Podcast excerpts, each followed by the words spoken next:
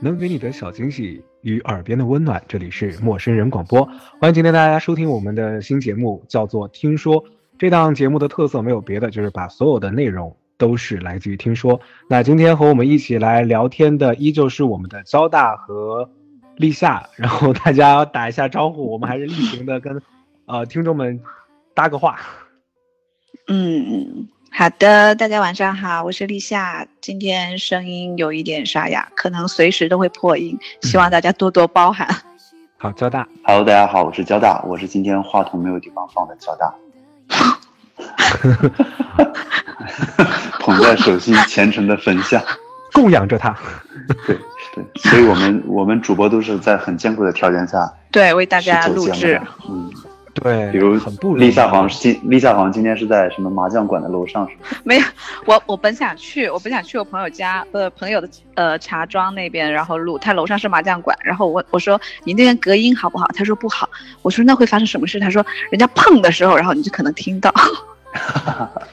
那就显得我们节目，我们的节目是在街头做的嘛，还有这种就很有生活气息啊。对对对，糊了糊了杠子。哎，就是四川打麻将都是打缺门，不知道那边是不是这样的？啊，我不知道，因为我不打麻将。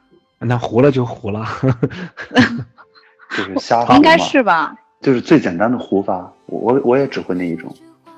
所以我们要深入深入讨论麻将怎么打。因为打麻将也是一种交友的方式嘛。好，对，今天的主题就对，今天的主题就跟友情和朋友有关。所以呢，今天我们三位呢，就大家聊一聊关于朋友的那些事儿就可以了。我觉得就已经很复杂了，情感类的我们呃下期吧。了，我们 对下期下期。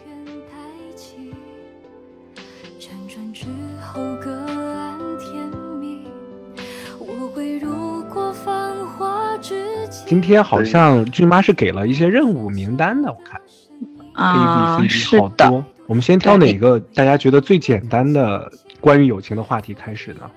那我们先来聊一下什么是朋友，朋友的定义呗。哦，天哪，要要去百度查一下吗？这这个很复杂。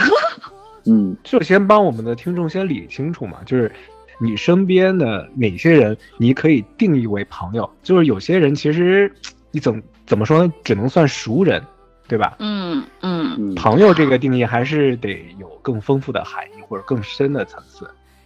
你们最好的朋友，你们是怎么定义他们的？好安静，就感觉大家都没有朋友，就在想，哎，哪个算是我朋友啊？定义他？不不不，朋友是是突然间突然间要定义，然后就觉得好像有一点点神圣。有一点哎，对，不不怎么敢轻易的说，对，生怕生怕有一些朋友被我的定义给框出去了 啊，没错没错。那我先说吧，就是我觉得朋友就是那种，嗯，很简单的，就是大家可以交流，然后他能，呃，理解，然后能够接受你的一些优点也好，缺点也好，然后在你需要帮忙的时候，然后他会比较怎么说呢？我不能说毫不犹豫啊，应该说是可以比较乐意去给你一些帮助的人。然后我觉得朋友基本上应该是属于那种可以让我们变得更好。然后如果我们有缺点，也是可以很直接的愿意指出我们的人。嗯，对我来说是这样子的。嗯，要做立夏的朋友还是有点难的哈。啊，不难不难，就陪我唠嗑。首先弄明白刚才这个概念。陪陪我唠嗑好吗？嗯，对，看交大的了，看交大靠前大。嗯嗯。哦，我我是觉得，我是觉得朋友的话，就是我会好奇对方的生活，我会想要了解对方，我会想要知道对方在最近在做什么，而且他也想要了解我最近在做什么。我觉得这就是朋友。嗯，我我就比较简单一点，就是嗯，我觉得聊得来，就是大家至少在对待某一个事情或者某一种。状态上面的定义，大家是是一样的就行。其实我觉得就是就像频率一样，就是你的频率和我的频率，我们俩有相互能够对差不多的就行了。我也没说非得要一模一样，那也有点恐怖。但是就是大家很协调就行。我觉得朋友其实跟爱情也是差不多的，就是恋人跟朋友其实都是要三观比较相近的。不能说要完全一致，但是要比较相近的，物以类聚嘛。其实说真的，对，其实我恋人是有排他性的，朋友啊，对，是的，怎么样？这个话题很难聊，对不对？对，其实我我觉得有点难，但是你要说排他性的话，其实我觉得朋友也其实有排他性的，就是因为你只是定义朋友嘛，你还有最好的朋友。嗯，刚才我们可待会儿可能会聊到的，就是失联却难忘的朋友，就是你可以加很多的定语的。其实朋友也有很多的排他性，只是说你怎么样，就是朋友你可以交很多个，但是你爱一个爱人的话就只能爱一个，可能是这种性质。我觉得，其实我希望大家，我我还是觉得这个话题不能聊太久，不然就觉得大家都对对对，你给朋友加很多定义很麻烦。对，那你们身边的朋友都是怎么交到的呢？啊，我觉得我从网络上交到了好多朋友。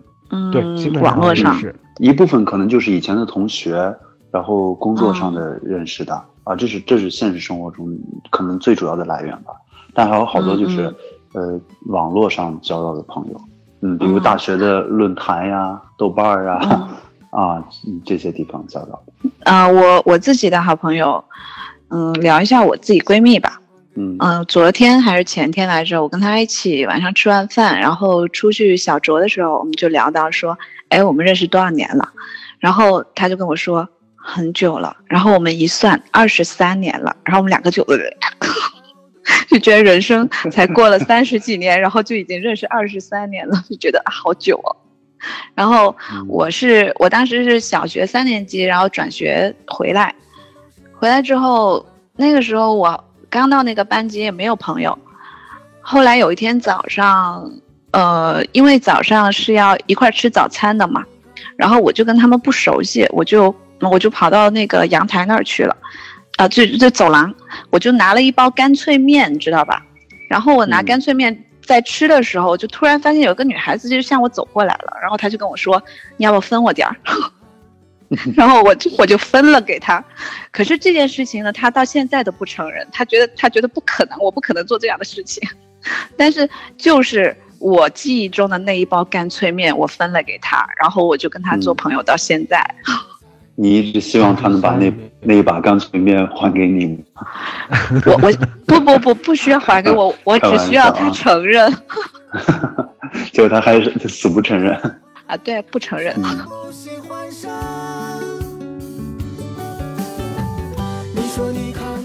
就我我玩的好的，像立夏那种也有，就是我的那个朋友真的很长，可能有十多年了，也是，其实就是高中的时候骑自行车，一个人那个时候刚开学嘛，就一个人骑自行车回家，就会发现，哎，同样都是新入学的学生，然后都穿一样的校服，然后大家一起走回家，然后有一段路是相同的，然后就成朋友了，大概就是这种，然后大家就开始下。嗯，放学过后就一起在骑着自行车，唱着歌，然后一路嬉笑打骂吧，然后成为了那条 路上玉玉林路上最美的风景，最红尘作伴。哎，对对对对，我们经常策马奔腾。这个画面我想到的是，哎，我觉得好美哦，我们最喜欢的歌。对，其实你会发现这个。哎，我们应该开一档就是。歌唱 KTV 类似的节目，还可以跟就是听众互动。哎，听众打进来，哎，您好，您要听听什么歌？我给你放伴奏。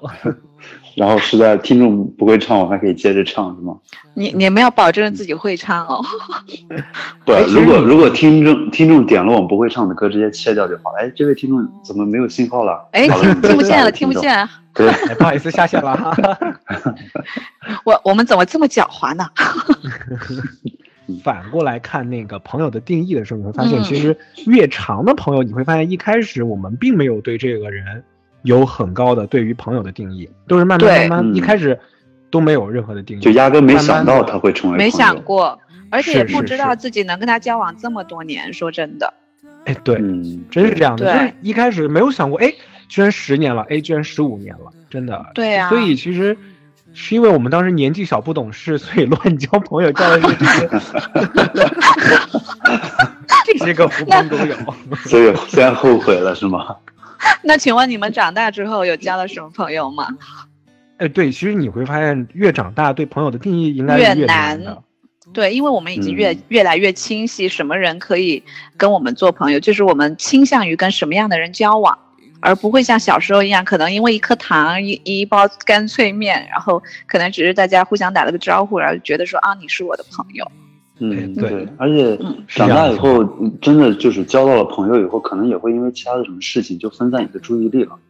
对，我刚刚刚到刚开始到这个单位的时候，认识了很多就是新的同事啊，大家一起入职，然后认识了很多人。但是后来呢，因为各自的工作很忙，反正乱七八糟的事情吧，就总是聚不在聚不到一起，然后就慢慢的啊，好像就有点淡，嗯，就有点失联了嘛。对对对对。你看，我们我们过渡到下一个主题都非常的丝滑顺畅。啊，对对对，毫无毫无设计感啊。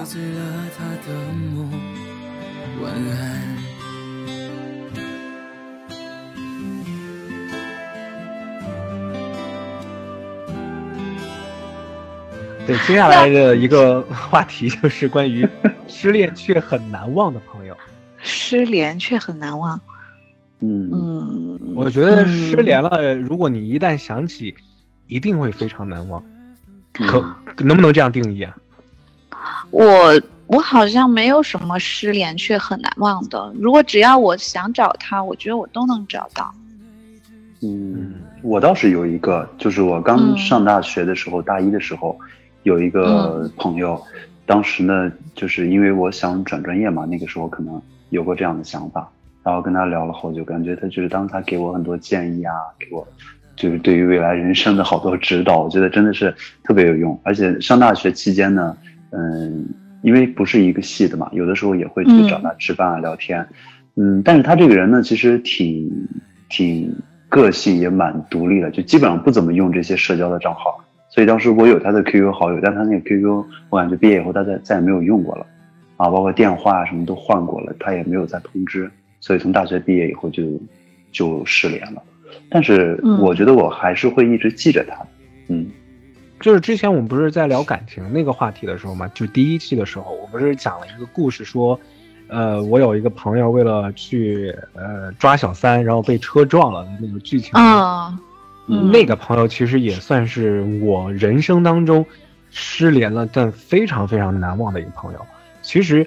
他在高中的时候，因为他自己的个人的这个生活经历非常的，呃，可以说是非常凄惨，或者说非常的丰富，所以，我们那个时候大家都很年轻，都陷入了那种非主流的抑郁、青春迷，谁的青春不迷茫的那种状态，所以他觉得，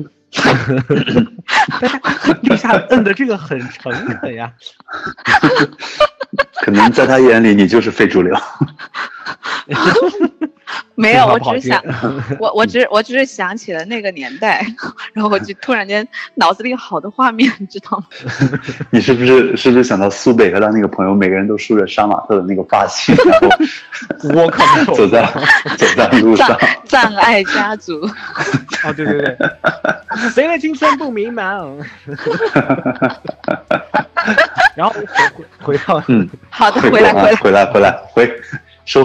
回到这个朋友，他难忘的程度程度就是，他打那个时候是小灵通嘛，我不知道大家用哦，对对，我用过，我用过。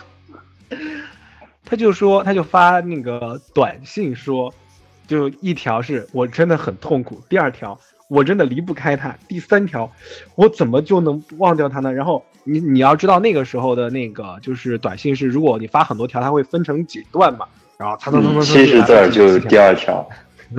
对，嗯，哇，就他居然还记得住七十个字，真的，就是七十个字啊！因为那个时候发短信都会想着怎么把它浓缩在七十字以内，这样省一毛钱啊。一旦一旦算不清楚，打到了七十一个字儿，就是 痛心。可是我们葬爱家，可是我们葬爱家族都是用动感地带，动感地带不是包，不然呢？动动感地带已经不属于小灵通了吧？小灵通哦，对那个东西，小灵通没有那个东西是电信的，对啊，对，你看，过去的故事总是让人觉得很混乱。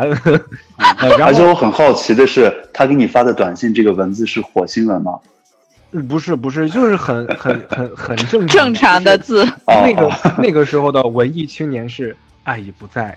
随风飘泪 什么之类的那种，然后他就说他已经吃了五颗安眠药了，嗯，然后怎么怎么样，就那个时候觉得哇，这个生活可以过得这么抓马吗？然后说你不要想不开啊，怎么怎么样，我要不要报警啊之类的。然后后来我不知道这个是不是对的，就是说现在其实安眠药的剂量就你吃一瓶，都啊我不知道，觉得这个 O 不 OK 啊？就是就是现在的安全剂量是很高的，你可能要吃很多个才会进入非常危险的状态。那五颗简直不能算什么事儿。嗯，反正这个朋友其实我觉得就是，呃。也许我们每个人青春当中都会有一个，就是可能负能量特别重的这个朋友。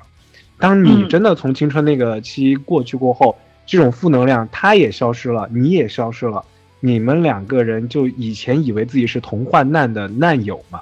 其实每个人从青春的那个迷茫当中脱离出来，大家也就没有什么好有情感的这种，这叫什么？就是没有那种共通的情感在里面了。对，失恋了。因为你也不好意思提，你还记得当年我们一起在楼上 怎么怎么样吗？你还记得我们吃的那五颗安眠药吗？其实，哎呦，我觉得就是青春期里面真的有很多人已经逐渐失联了。可能像立夏会觉得，嗯，我们有偶尔还会找到可以再去聊。但男生我不知道交大是不是这种状态，可能我就是这种，真的青春期过去了。曾经那种有很强的情感共鸣的人，也就没有了。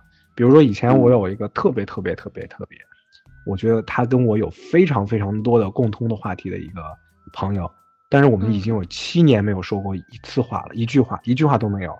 七年都是因为最近我不是换工作了嘛？他问你有内部员工折扣吗？才会又才会又联系起来。但是你发现哇，真的是有七年的时间。你根本就没有跟他说过任何一句话，没有在他的社交朋友圈里面，或者说点过一个赞，或者是评论过一句话，就这七年。嗯嗯，会有这样的朋友，我觉得会吧。两个人互相都没有没有主动去联系，我会有很多就是点赞之交的朋友，就是以前会关系很好，但现在在朋友圈里面可能就仅限于点赞了，因为距离比较远。嗯，没有有点赞的话，那那也算是没有失联吧。嗯，对，那不算失联了啊，但是只是不像不会像以前那样，就是两个人可以聊电话呀，或者发信息，嗯，聊很多了。嗯，哇，那个时候煲电话粥真的是一个非常幸福的事情，非常浪漫的事情。今天是什么状态？老是这样的？你苏北，你这样的水果有毒吗？我吃的芒果，哦，我吃的菠萝。所以舌头有点麻，有点麻。我们当时学校有一个有一个那个内线，就是用那个打电话是完全不要钱的，就是整个学校啊，对，就是所以就短号那类的是吗？对对对对对对，就是短号，好像是你们学校这么高端的吗？对对对，那微网我们学校也有啊，啊，我们都有吧？整个学校都可以啊。哎，其实我很好奇，现在的就是我不知道我们的听众的 年龄层。有没有就是那种特别年轻的？现在就是正处于青春期的有没有？就是你他们能不能能不能告诉我们一下，就是年轻人的朋友是怎么结交的？他们怎么去定义失联却难忘的朋友？很有意思，我觉得肯定很多都是因为升学吧，就是到了不同的学校就失联了。不，我觉得现在的那个通讯那么发达啊，对，我觉得要失联其实不那么容易失联，真的就。就肯定是发生了什么样的一个事情，主动失联，对，就发生了什么样的事情，就再也不做朋友了，就失联了，对吧？嗯，对。可是我觉得青春期的青春期的很多人结交朋友的，呃，其实还是要看重这个物理的距离的，因为如果不在一个学校，不在一个班里面，很有可能联系的机会就会少了。即使现在这个通讯的机会这么多的话，我不是问题。啊，我我我曾经我初中的时候，然后那个时候。呃，在一个论坛上面，然后认识了两个女孩子。当时一个在四川达州，一个在海口，然后我在广东河源嘛。然后那个时候大家就经常三个人就是聊天啊什么的，然后写信。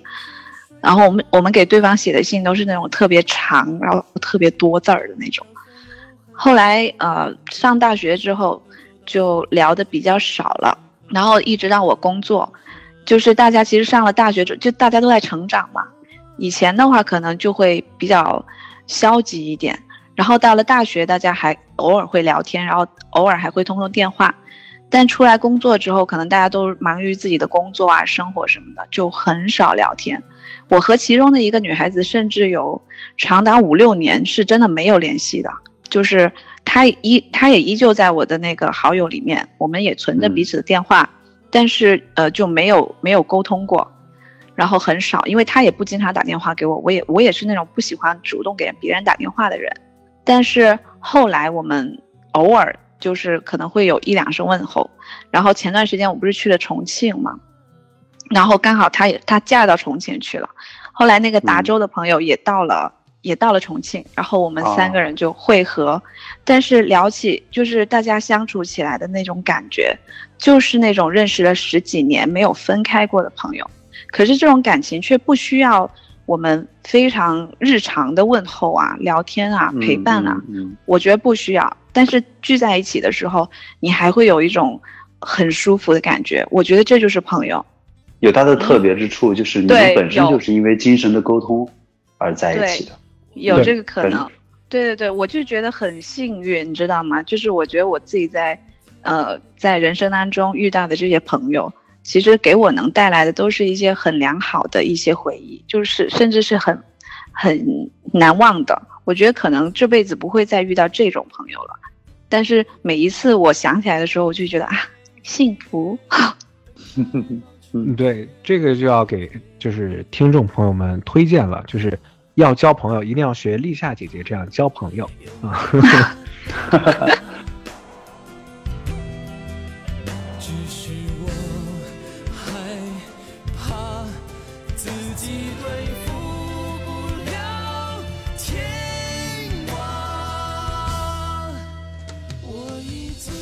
其实我觉得还是觉得那句话，就是我刚才说的，就是定义朋友也好，呃，失联难忘的朋友也罢，这些朋友一定是跟你的现在的生活阶段，甚至是很长一段你这个人的性格的这个调频都是非常非常协调的，这种朋友就可以长久。就算是就算是失联，或者是真的是很长的时间里面没有大家有过交流，但还是可以再续前缘，就很顺当的就把这个剧情接下去了。对，嗯，没有那么多刻意的东西。对，其实我觉得真的，因为你的朋友里面一定会有这样的人，他的性格是可以非常非常的融合的，就像一个胶水一样，一定是有这样的一个人，或者是有很多这样的人存在。所以你的朋友圈或者你的交际的网络里面，他是一个可以把你生活的所有的东西都连接起来的。所以，你就算你跟他断了，哪一天你再把他靠进去，两个人相互稍微情感升温一下，哎，就又粘上了。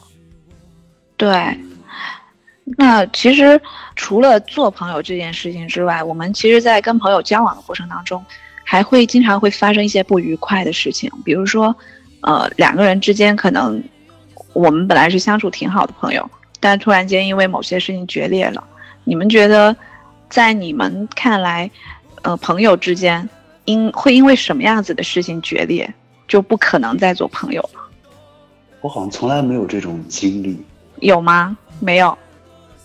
可能脸皮比较厚吧，所以。脸皮比较厚啊。所以别人跟我决裂，我也觉得我我并没有感受到，所以应该是没有。我觉得好像是没有发生过。有吗？你们有吗？但我觉得男生之间比较少这种事情吧，应该女孩子之间。您说？我不敢说。你说女孩子欲言又止。不不不，我是说女 女生之间发生这样的事可能会比较多，但不代表说男生之间不可能发生。嗯，对。我觉得就是看你这个人，我觉得分性别，其实谈这个朋友的感情是不太 OK 的，是不大对啦。对，因为你要看性格，因为其实只是我们现在在这个互联网上很鲜明的特色，男生是这样的，很鲜明的特色是这样的。但其实每一个人生活的现实状态都是中间色，就不太有很明显的性别的这个区分。我说一下我的是，我也比较神奇。我的高中里面，我的同桌，嗯嗯，是我曾经非常非常。非常好的朋友，你看我所有的定义都是非常非常好，非常非常非常非常好。对，嗯，谁的青春曾经不是一个傻逼？对吧？然后 自动消下音，自消。然后他现在是一个网红，哦，就是我那天就我还在店，我那天在上班的时候还看到他来到我们店里购买产品，然后周围有很多人突然看到他了，拿起手机来拍他，说：“哎，你就是你是不是那个那个谁吗？”然后我很喜欢你拍的抖音，我很喜欢你的微博，嗯，他是一个就是本地的一个拿本地方言来说，就是聊段子的一个网红。曾经他是我最好的最好的朋友，然后我们是怎么决裂的呢？相互的嫉妒。那个时候高中的时候，对嫉妒，真的他是男的，我也是男的，但是你要就是男生之间的那种嫉妒呀，其实看不出来，你也见不到，但是。真正刺痛你的时候，你会觉得真的太可怕了。当然，也有可能是地域的问题，就是，呃，我不否认某一些地域的男性可能在这一方面做事儿确实是太小家子气了。嗯，高中的时候我有或者说情感更细腻一点的。嗯嗯，对，敏感性，敏感性。他但是这个也跟他家庭有关。他的妈妈给他开家长会的时候，你想十七八岁的孩子。然后当着全班家长的面说：“我们家宝贝儿最近表现的怎么样？”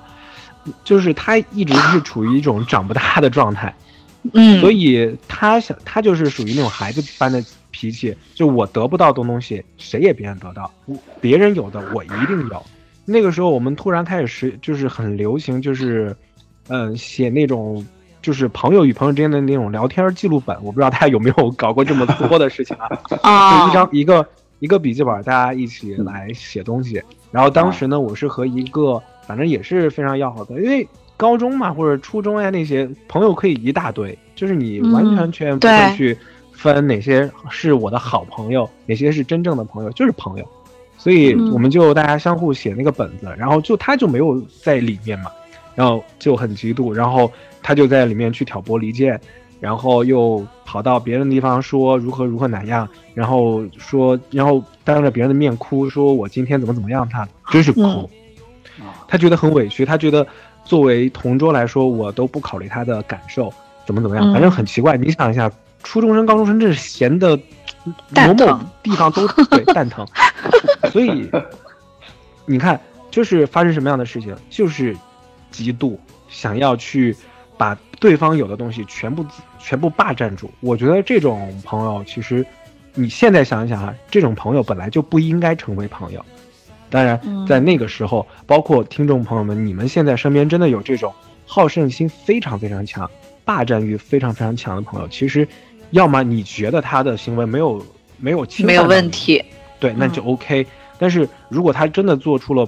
不易的事情，其实如果你就像刚才立夏说的，朋友能够指出他的问题，他能虚心接受，或者说能够帮助到他，朝着正确的方向去做，那就我们还可以继续做朋友。但是如果真的是执迷不悟，其实这种朋友真的不能做，他会不断的拖累你。现在不是叫柠檬酸嘛？其实这种酸的心态其实是会非常非常影响人的。嗯，尤其是酸你身边的人，他那就不是没没什么问题，那就对对对，那就不是酸了，那是腐蚀你。对吧？你身边真的有一个人，酸着你的身体，酸着你的 生活，那是浓硫浓硫酸的酸。对，对对对对，没错。这种朋友是再也不能做的。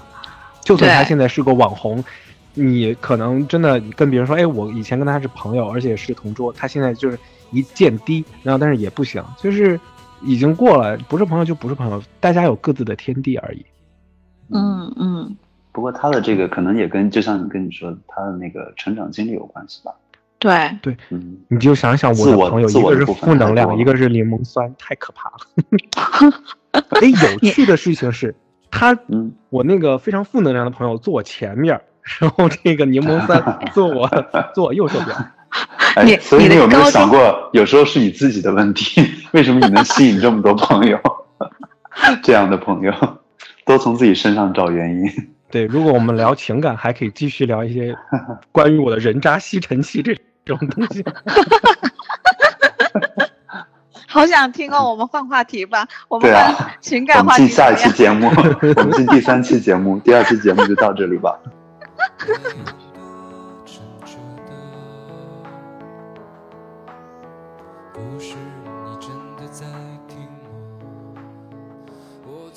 突然好感兴趣哦，请说出你的故事。所以其实你们没有什么发生什么样的事情就不再做朋友的朋友。嗯，说真的，我觉得我我其实高中的时候也有遇到过这样子的事情，但是其实是本来是三个女生一块玩的，然后我跟其中的一个女生，哎，其实关系也就是这样子吧，也就是后来可能。呃，另外一个女生有点吃醋，我们玩的比较好，但那这两个女生她们是比我更早认识的，然后后来就经常因为我的事情跟那个女生，就他们两个会有一点闹得不愉快，哎，后来我就觉得算了算了，就不要因为我就是加入到他们之间，然后就呃不愉快，然后我也不想一直就是因为这这种小事，然后跟另外一个女孩子有就是感觉相处的很困难。然后后来我就，呃，渐渐的退出了他们的生活，然后所以我就觉得，其实呃，青春期的女生，呃，不能说女生吧，应该说青春期大家的那个情感其实都是属于那种很细腻、很微妙的。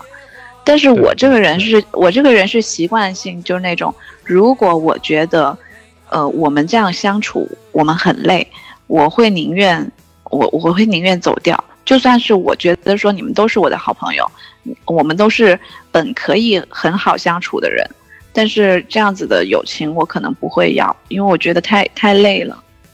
对啊，对这个状态很成熟。其实我们现在真的呃成熟的人应该都这样了吧？就是成年人应该会是这样。就是如果我跟你的相处模式很累，或者是我们俩说话都够费劲儿，我们没必要再谈下去。没我我没有那个时间，你也没有那个时间，对吧？大家不要相互磨耗，但是那损耗，但是那个时候，我觉得就像。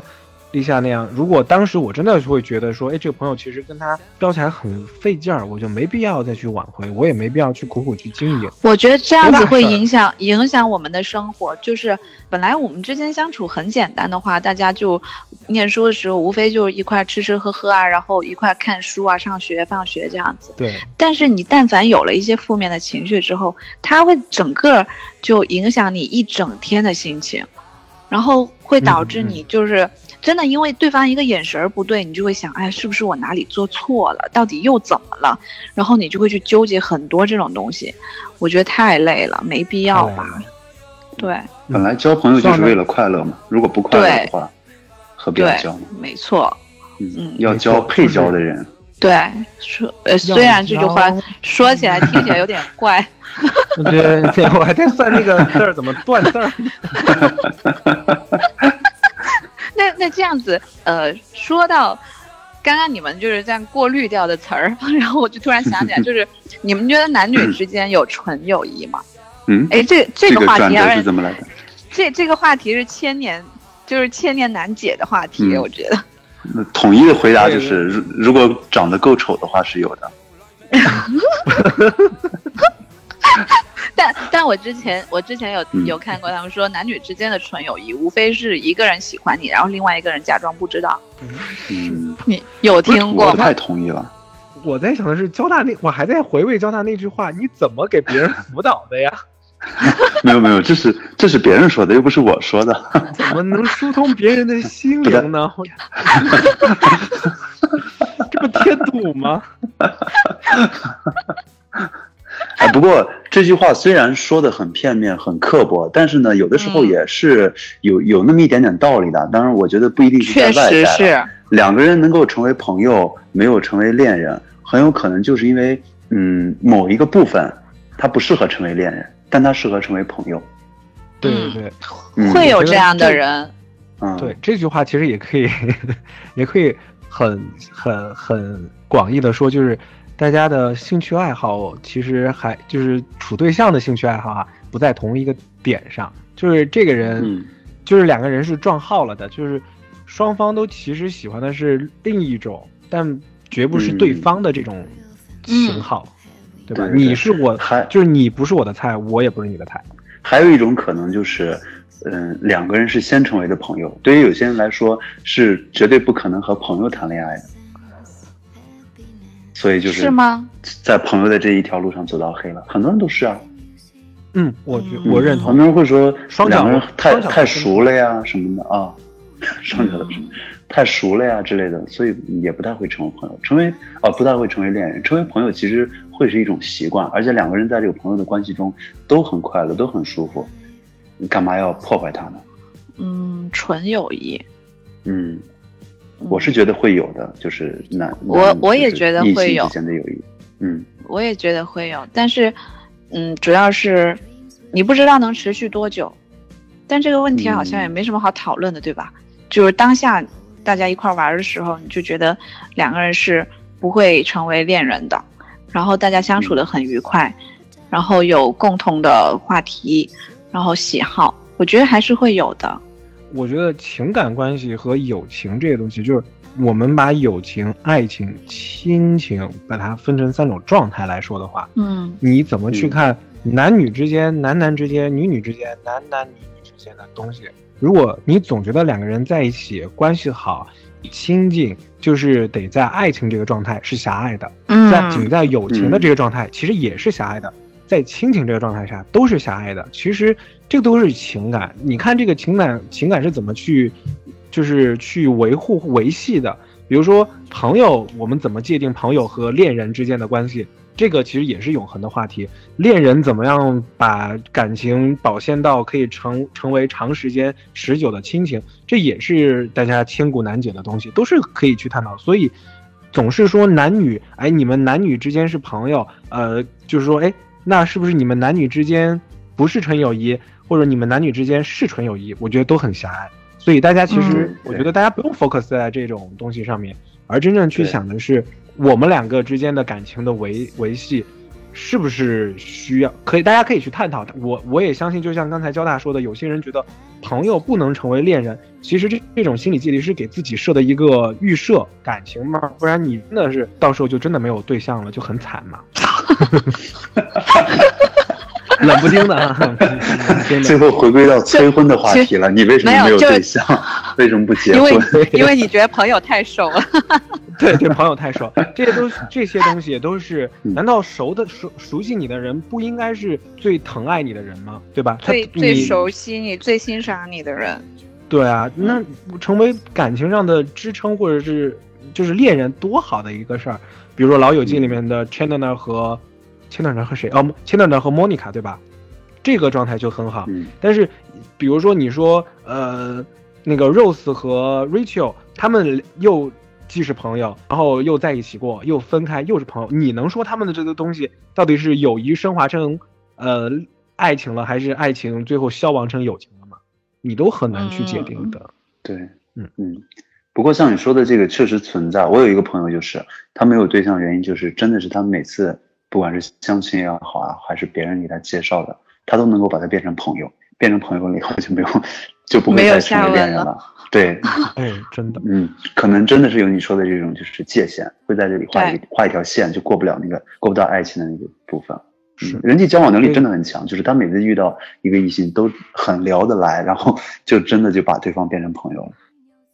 这个当朋友都算好是我当闺蜜 是你吗？嗯，当闺蜜、当哥们儿是最惨的，就是明明你是奔着恋爱的目的去的，最后就沦为了身边的好哥们儿、好闺蜜啊！这个很悲伤哎，这是一个悲伤的故事。被闺蜜、被哥们儿了。嗯，所以其实从朋友到恋人和男女纯友谊，其实都差不多是这种感觉。有些人跨过那道坎儿，双方都认清楚了对方对自己的感情是怎么样的一个定义。比如说，他把朋友的定义和恋人的定义，哎，大家两个人在长时间的相处里面捯饬清楚了，那就 OK。我觉得这个就是两个人的事儿。我觉得去让对别人去非议这个东西就很狭隘。嗯，是是的。但是现在的人说真的，呃，我不知道你们接触的人是什么样子，但是我真的觉得有很多人随着年龄的增长，然后随着自己的那个环境的变化。他们会给自己的心，就是给自己的生活，会以各种设限，你知道吗？就是会有特别多的条条框框，直接把自己框在里面了。嗯，然后其实，嗯，会有很多这样的人，我觉得会有。然后这样子的话，可能这样子生活的话会比较辛苦。那一定是初中教程教那个教材里面装在套子里的人，这个这篇阅读理解 他一定是没有好好做的，对吧？其实我们现在的很多人都是装在套子里的人，对吧？嗯，就设的所有的线就是把自己与某些人群与某些事情全部都隔绝隔断了，就是装在套子里的人。我觉得就是人生应该不设限，包括你做任何的事情都不要设限。设限有一个很可怕的事情就是。你很容易就止步不前，对，这么浓的鸡汤居然，对的，居然这么自然就说出来了，对，真可怕。哇，你这是个宝藏男孩。可是有的时候保守有保守的好处啊，保守的话就意味着不会冒太多太多的险。肯定啊，我觉得每一每一种人的性格其实都是有利有弊的。对啊，就就譬如说，不说别人，说我自己啊，我觉得我自己是小时候给自己设限比较多的人，然后我是慢慢成长的时候，我是会慢慢去解开那些呃，就是原则。嗯，就是会会把以前你觉得很重要的一些原则，然后你慢慢就觉得说啊，其实也不是那么重要吧，然后给他解一个，然后过阵子可能我想清楚了一些什么事儿，我就觉得这个事情可能也不是那么那么非得这样做吧，然后慢慢慢慢的，我到现在我觉得我觉得我的心态还算挺好的，就是在应对一些事情啊，然后面对一些困境的时候，我觉得还挺好，自己给自己把那些套拿掉了之后的那种累积吧。对，我觉得这个感，嗯嗯，是不是又要说到那句话了？说鸡不说，文明你我他。你每次都需要我们来提醒你一下，是不是？对不起。但我觉得，我觉得这个这个过程是一个挺挺挺棒的事情，就是你每次都有一种豁然开朗，就是这个柳暗花明的这种这种感觉。啊，对，当时那种体验也是很很好的。嗯，就可以不断的去总结一下，收获一下那种感觉，就至少就觉得，哎，可能过过去的两年，我可能又收获了什么，没白过。嗯，对对对，就是成长嘛，每次每每一次的成长都在见证，都在反思，我觉得这是挺好的过程。嗯嗯，是的。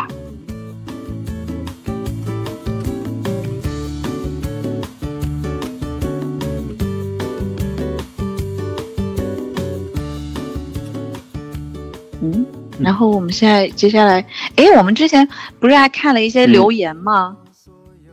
啊，就是我们当时那个话题的留言，我们是我们已经进到这个环节了吗？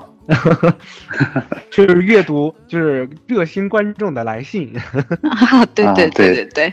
上次节目以后，有很多就是听众在我们这个公众号吧，公众号，对公众号上面留下了他的问题啊，要穿插一下广告，就是。如何订阅我们的公众号？对对对对对，来加一个吧，加一个。记一下那如果大家 待会儿待会儿跟俊妈收一下钱就好了，记在账上。嗯，那如果大家想参与到我们的节目当中来的话，您可以通过苹果播客各音频平台搜索“陌生人”订阅我们，关注“陌生人”微信公众号 “m m o o f m” 获取最新动态。在这里，我们在这里，我们只是听说而已。然后我们陌生人三个字呢是，呃，声是声音的声，不是生猴子的生哦。好了，嗯嗯，好，我们来阅读热好，欢迎回来，欢迎回来，这个口播，假装刚刚是录出来的，嗯，是插是被君妈强行强行插入的。我们要看看哪个？我们从哎，交大。交大那个珊珊，珊珊有问题要问你，对。啊，对我看到了，他说我喜欢的人是爱无能，我该怎么办？嗯，哎，这不是我们之前的一篇那个文章吗？我的男朋友是爱无能。啊，对，这个爱无能这个概念，之前在反正各种这种心理的心理学的账号啊，反正呃讲的还蛮多的，就前段时间有一个有很多的文章都在讲这个爱无能。嗯嗯，反正我是觉得吧，爱无能，因为它实际上是没有一个严格的定义的。我觉得，嗯，那就要看爱是一种选择，还是爱是一种爱是一种能力了。爱如果是一种选择的话，那爱无能，那他很有可能只是选择不去爱。嗯，当然不一定说是针对说，不是说我不是说爱你，我我不爱你，他有很很有可能就是拒绝这种亲密关系。他觉得，嗯，陷入到亲密关系中很有可能是一件可怕的事情，或者说为了这个爱情啊，为了感情，他要付出很多，所以他拒绝陷入到这个关系里面去。嗯，是一种我觉得比较理性的思考吧。嗯，哎，你说到你说到这个，我突然想到，你说那个有一些人他可能会拒绝进入到一种亲密的关系，然后我就看到这个有一个叫悟悟悟空的朋友，然后他有说。得了一种刚开始对别人不是得了一种刚开始对别人还有些好感，但是别人一旦喜欢我，我就会很烦，立即不喜欢他的怪病，是不是要注定孤独孤独终老了？我前面还说这种情况不就是射手座都有的吗？射手座啊，我以前真的有跟别人聊过，就是感觉射手座就是这样的，就是就是一旦有人喜欢他。对，一旦一旦别人喜欢他，他就马上就是缩起来，或者马上离开。嗯嗯，我我不是有有这么一句话吗？说我拿你当朋友，你居然想上我，射手射手话的经典名言。嗯，可是我觉得我们应该引导一下这个这这这位朋友。啊，对对对对对，是要引导，是要引导，是要引导。不要来开引引导设限，不要给自己设限，你的人生不要因为你是射手座。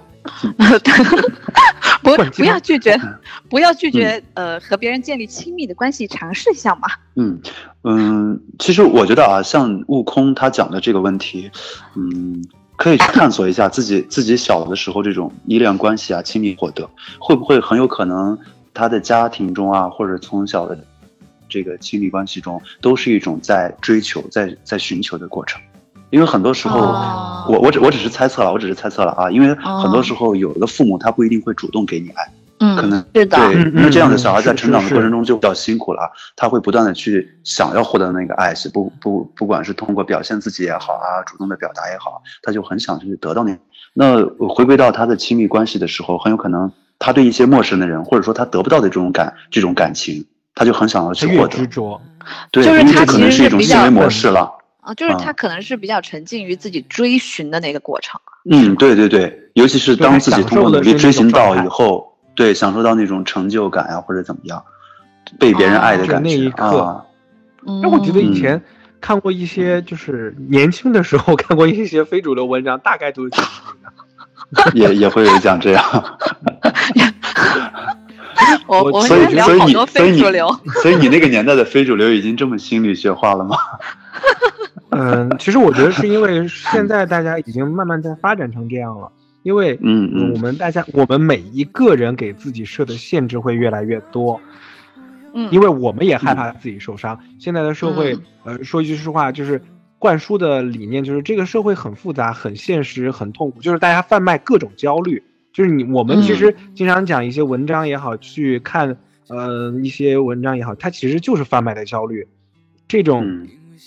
我们看到的这些，我们听众的留言，其实也是他的一种焦虑。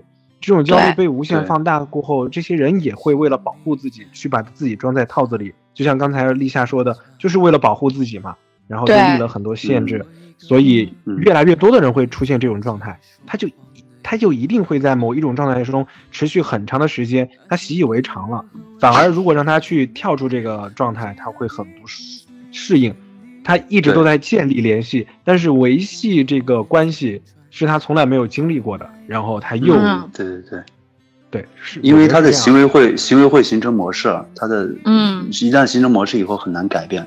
像这个悟空他讲，别人一喜欢他，他就会很烦。嗯，我是觉得这可能是内心中不认为自己是值得被爱，或者不认为自己是可爱的一种体现。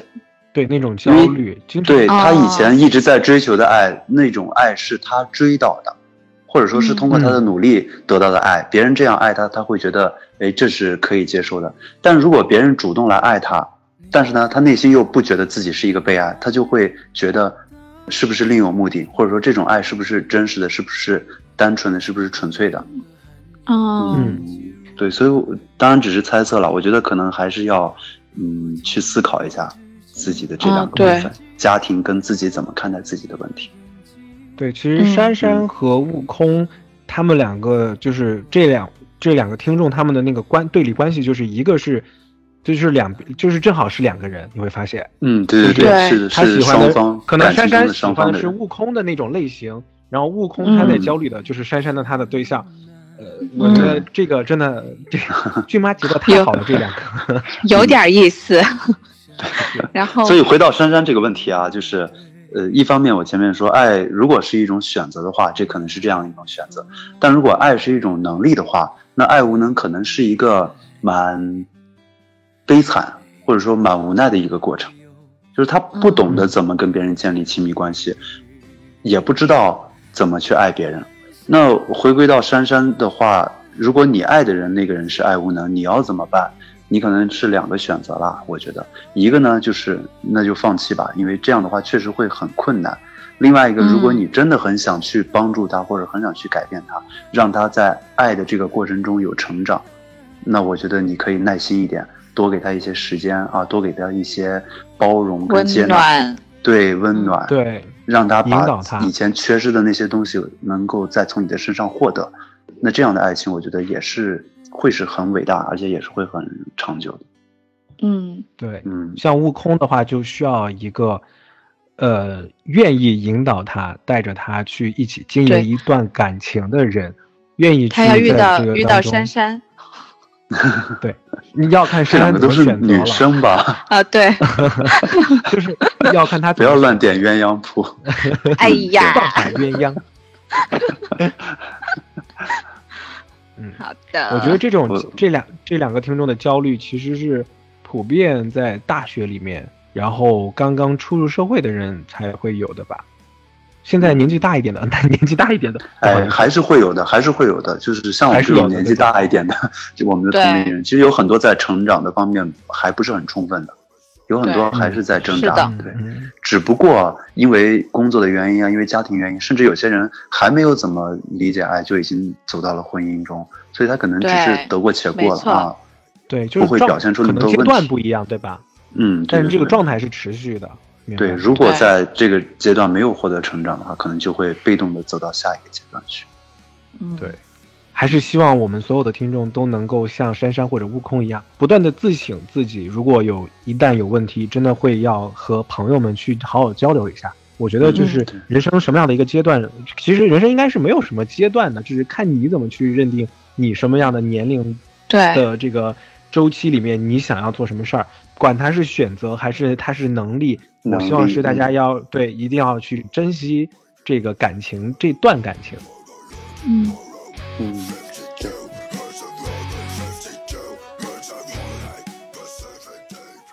我们我刚才看到，我我刚才说到这个焦虑，其实我就看到下面这个听众，他说公司倒闭之后欠了一屁股债，哦，一蹶不振怎么办？满身的负能量。其实我也其实想问。啊，他说他才二十多岁，就有一种想要坐吃等死的心理了。可是每天看着我的父母还在打拼，觉得很自责。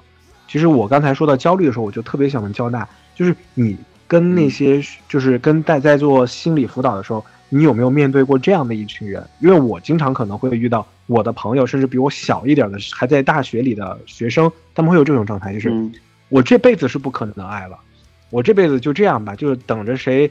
就我就想好好的谈个恋爱，谈一个非常非常长久的恋爱，两个人凑合着过也行的这种状态，我觉得其实就是有点像坐吃等死这四个字，我觉得形容的就比较贴切。贴切啊，或者说是其实不太知道是这个生命的意义感啊，或者价值。对对对，就是你跟听他，你听他在聊他在大学里的感情也好，聊他大学的生活就就这吧，呃，大概也就这样。没有什么特别喜欢的人，反正就是凑合着过，包括也没有特别想做的事情。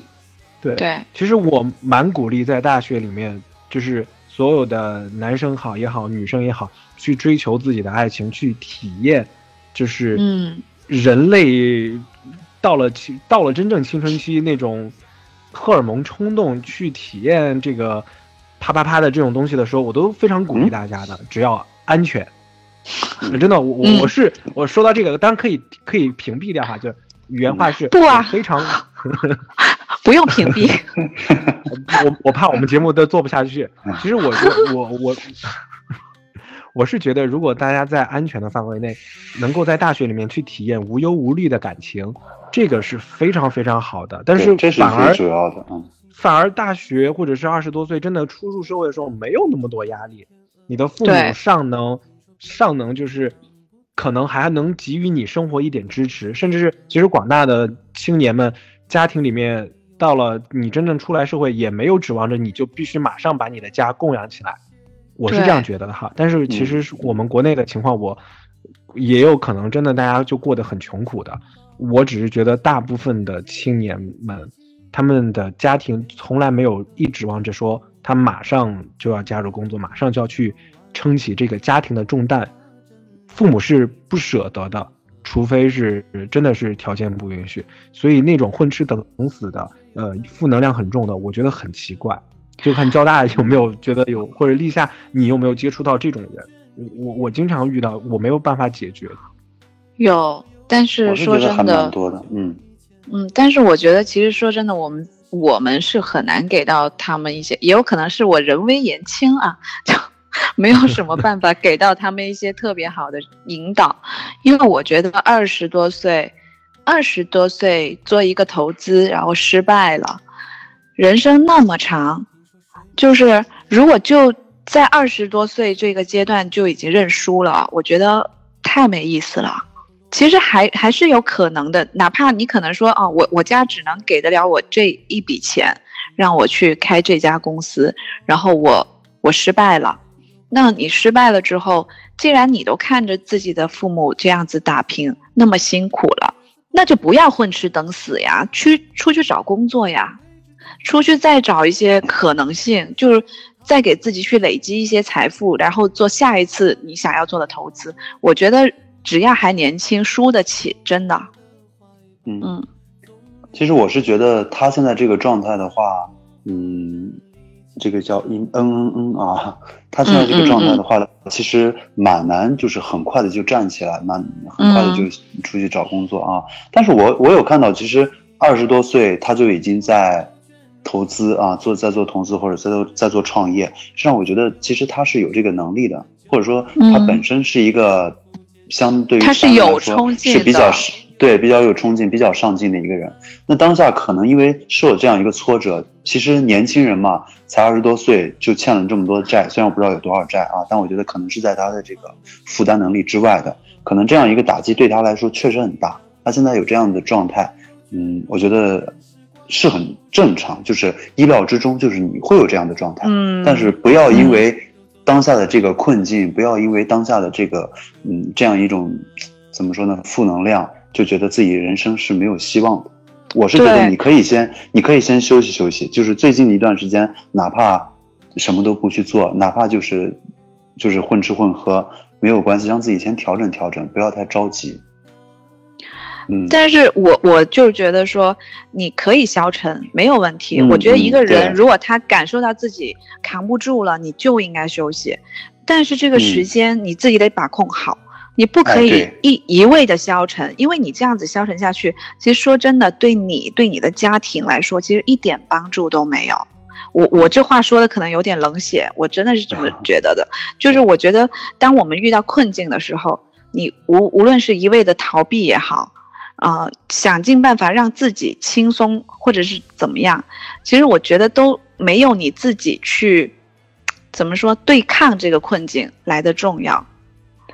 但我相信他，我相信他不会是一直消沉下去的。他也知道自己当下的这个状态，说明他在思考。我相信以他的这个能力也好啊，或者他的经历也好，他应该还会会有他会有这样的认知，会有这样的理性，知道自己不能一直消沉下去。是，所以，我我就希望说，嗯，你休息够了，然后 可以重新的规划一下，对，就就加油吧。对，嗯嗯嗯。其实我刚才交大说那句话让我启发我一句，就是，呃，享受当下，就是不管你现在是失败也好，还是怎么样也好，那只是你人生长河当中的一段经历。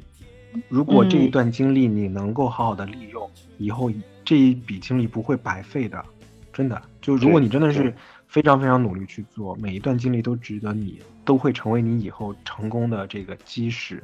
嗯，我觉得每一段经历都可以造就一个人，就是不论是好或者坏，得到或失去，一定是的。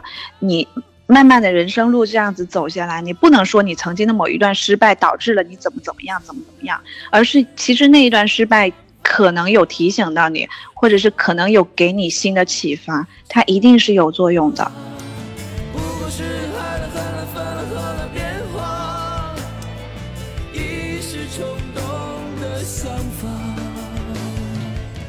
其实我们这个留言里面讲失败的还挺多的，比如像这个有人说自己刚失恋失业，不想做以前喜欢做的事情了，黛西呀啊，还有这个这个名字应该是德语吧，说下周末考研复试，对，二战的我真的很害怕，不知道不知出什么，不想出什么岔子了，不想再失败了，两次进京赶考的经历真的让我快精疲力尽了，啊，不过看这个日期，他现在应该是已经复试结束了，不知道他现在。结果怎么样？嗯，希望是个好结果吧。对，嗯，还有那个国士无双，哎，对我们俩看到是一个，这个是好像是我的一个朋友，对他前段时间还 说，还说，还说也想也想来加入我们，加入这我们这个聊天节目。我说好，有机会。害怕自己的意识消失的那个，哎，你们最近看那个没？就网飞的特别特别火的剧，叫做嗯。爱死机吗？爱死机，对，呃，Love, This and Robot。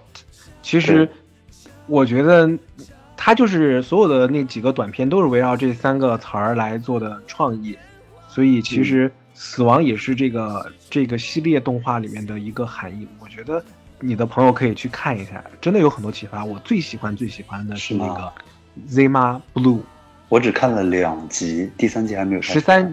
对，十三集推荐大家看一下，叫做我我还没看，哎，挺好看的，我就可以看。我我我只看了两集，我觉得特别好看，太真的吗？真的，嗯，对，而且每一集实际上不长，好像就是十分十来分钟啊，对，很短。的，嗯嗯，你就说短片，它对对，它那个短片其实也，你要说有多少新意，其实也没啥，但真的让人很惊喜的是，这十分当中十分十分多钟的故事剧情里面，讲述了一个非常非常。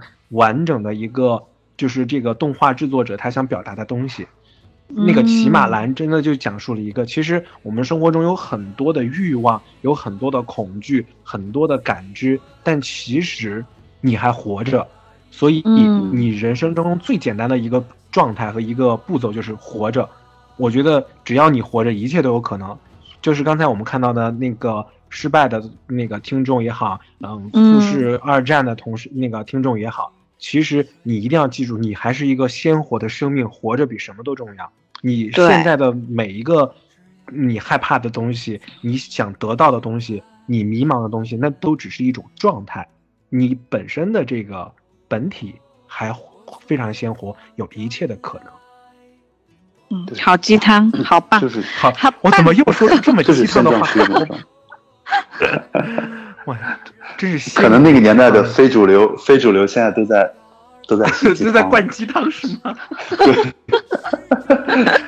哎，把自己把自己红色的头发染黑，然后写鸡汤。我我六我六岁还是七岁的时候，我们学校就是开那种科普电影嘛，就讲十十亿年后。地球会不断的膨，呃，不对，地球了，太阳就是跟那个流亡流流浪地球一样，就是太阳不断不断膨胀，会把地球吞噬掉。那么这个世界上所有的生命都会被瞬间蒸发掉。那个时候我每天每天就是暑就放暑假了，看完这个动这个电影科普电影过后，嗯，然后每天就跪在我们家那个阳台上，祈求观音大师放过我们一家，让我们一家 就是在太阳蒸发的那一刻能够就是得到团圆之类的。好可爱，六岁嘛，六七岁。其实死亡，哎，这反正我们觉得这些话题啊。我觉得大家都多虑了，大家活着就已经很不容易，不要去被这些无谓的焦虑所拖累。就比如说我们之前社会上一个热门的新闻，就是在讲很多公众号在恶意的、刻意的去贩卖焦虑。其实你会发现，现在很多人生活已经负重很多了，所以大家现在非常的拒绝，就是很拒绝这种焦虑、这种故事，让人觉得活着真困难。所以。我们一定要时刻的记住，你还是一个非常鲜活的、跳动的生命。这个鸡汤又来了，真是。是的，是的呢。下次下次做节目，请把你的鸡汤本子先收起来，好吗？收一下，还是还是有还是还是有感慨的，因为呃，我又可以分享一个我们店铺里的一个信息。我上班的时候，上班的时候，我就期待的环节终于到了。这这个没这个没什么演绎的部分了，就是还是蛮心酸的，听起来。就是嗯，我卖了一个现在非常非常火的耳机给一个一个医生，然后那个医生，因为我们可以给客户，就是如果你是有职业的或者你有公司的，我们是可以给你累计，就像积分一样，可以给你积分的。所以你积分积的越多，其实你以后买东西就更便宜一点。然后当时我就非常嗯善意的说，你刚才出示你的工作证，他说他是他他很主动的告诉告诉我他是医生。我说那你是医生的话，你们医院肯定会有可以帮你们医院积分，然后你们医院的同事大家一起来买东西就会很便宜。他就非常乐意的把这个东西告诉我了，然后他就买了一耳机走了过后，他又回来又买了两台，然后他晚上的时候全都退掉了。他的家人带着他来退的，你们知道为什么吗？为什么他失业了？因为这个医生他疯了，跟我想的一样，他神经病。他疯了，他其实是精神上有异异常，所以他每天来到他，因为我之前我是新来的，我不太明白，不知道他，他都是他们家长来，非常非常非常非常。非常的抱歉的把三个货退了，然后把钱给到他，然后再三说以后他不会再来了，向我们保证。因为后来我才知道，我发现一个细节，因为他在买第二台的时候，他说他是帮他朋友买的，他要问一下朋友他的手机是不是配这个蓝牙耳机，所以他直接就把电话拿起来就说：“喂，你的耳机你要不要？”我当时其实并我也疑惑了一下，我说他怎么就直接拿起来就那个？我以为是他电话响了。后来反应过来，那根本不是，那就是他其实是一直在某假想的这样的，对，假装在打电话。哇，好可！当时我就觉得，既心有余悸，又觉得很惨，因为他真的是医生。后来那个他的爸爸来道歉，就他爸爸头发已经花白了，应该是出了什么事情，不堪重负吧？可能那根弦就崩断了。他的好多生活的方式，实际上是延续他就是。患病之前的好多的角色，那个状态，对，像因为我看他的工牌，他的医生啊什么的，应该都是真的，是真的，是真的。哎，对，所以啊，好惨，嗯。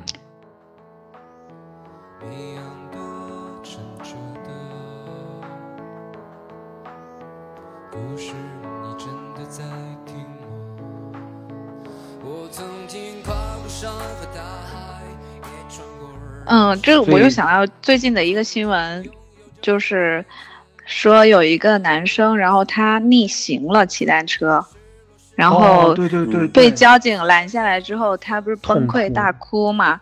然后其实网上的人就说这是属于一种叫什么技术型崩溃，就其实都是小事儿，但是可能就是可能生活里面的重负，然后嗯工作上的压力，然后生活里的压力，当然他去给他女朋友送钥匙嘛。就那么多事，然后穿插在一起，然后他就突然间又就赶回去想解决这个事情，然后结果路上被交警拦下来了，他就那根弦一下子就绷不住了，然后就崩溃了。嗯，我就觉得其实大家生活里面其实还真的挺多是这种高压的一个环境之下，然后导致他们的精神没有办法放松。啊，怎么说呢？其实我我就是觉得，其实大家 平时生活的时候。就是如果可以的话，尽可能适时的让自己精神放松一点。当然，我知道很多事情不是说说这么简单的，嗯，但我希望大家可以多点关注一下自己的一个精神状态，然后心理状态这样。对，其实也希望大家能够，如果你们真的很喜欢陌生人，也希望你们能在这些节目当中能够找到一丝自己心灵的慰藉。其实我们做那么多节目。包括之前我做的二十四点钟的麦当劳不是快餐店那一期，呃，就是有很多人给我反馈说，就是讲很多流浪汉嘛，讲二十四点过后，就十二点过后，就是每个人都很不容易，所以大家一定要珍惜生活当中每一段经历给自己的这种体验，乐观一点。对，嗯嗯嗯。哎，这个鸡汤呀，避不开呀，避不开。我们应该聊得快乐一点的，对吧？对呀。有没有快乐一点的问题？看一下。快乐一点，我我刚刚看到有一个，我觉得有点快乐，可是我觉得自己好像是幸灾乐祸，有点过分。哪个？哪个？就就是有一个英文名字的啊，这个听众他说，很多人都有很多的爱情故事，为什么我一个都没有？对吧？我们笑了，我突然好自责。所以他是说自己一次爱情都没有，还是说每一个故事都没有？如果你只是想要故事的话，我觉得不需要啊。他他应该是，他最近应该单身吧？哦，或者说是一直都在单身。就给对对对，我们就我们就在线征婚啊，不对，征啊 征这个 在线征友，帮这征友帮这个 pretend 的这个朋友啊征友。婚婚还不忙，就先把友征了先。嗯，对对对，叫 pretend 嗯。对吧？希望这个男士或者是啊，pretend，啊，希望这位是男士吧？是男士吗？我看这个头像，不知道哎。这位朋友，不过没有关系了，现在都都可以嘛啊！现在嗯，很开放的社会。那个下面有一个是 divine，呃，我也不是幸灾乐祸哈，就是他说相爱十年了，分手了，一直放不下。就是如果放不下的话，你可以放把手放在楼上这位 pretend 的那个听众上，可以试试。我们可以举办一个大型的相亲的，可以可以沟通交流一下。嗯，对，其实世界那么大，世界那么大，总有一两搭都是非常不错的，你可以试一试。哎，上面有一个，下面有一个讲的比较正能量，在一个陌生的地方，全是陌生人的感觉，不错。嗯，其实有哦，看到了，就在楼下。嗯嗯嗯。哎，其实我觉得有时候到一个陌生的地方去，然后去感受没有人认识你的那种感觉，其实真的挺不错的。对，很爽，很爽。对啊，就你做什么，你也不会遇到熟人，然后没有什么顾虑，你你愿意去干嘛就去干嘛。然后，而且那个时候很有可能就是真正的在做你自己。对，而且很有可能，很有可能你会遇到你的爱情故事。对，或者可以也可以交到朋友了。实际上，我觉得为什么现在可以在网上交朋友，就是因为在网络上大家都是陌生的，在陌生的这种环境下，你其实是没有掩饰的，你会没有顾虑的是真我。对对对，我想看看还有没有什么。下面有一个叫 Rose Tree，他他说晚上睡得太死，总忘记给孩子盖被子，怎么办？嗯没有怎么办？就首先，首先我是觉得啊，你这么多年你一直都睡得这么死，你的孩子还没有敢就是生什么重病啊什么的，说明可能他真的不需要盖被子。啊，对，因为我我是亲身经历的啊，就是因为我也是那种我是入睡很困难，但我如果睡着了，我会我会睡得很死的那种。对，然后呃，我女儿跟我一块睡的时候就是。怎么说呢？我发现，我后来发现，她真的是热了才踢被子，然后她冷的时候，她根本不踢被子。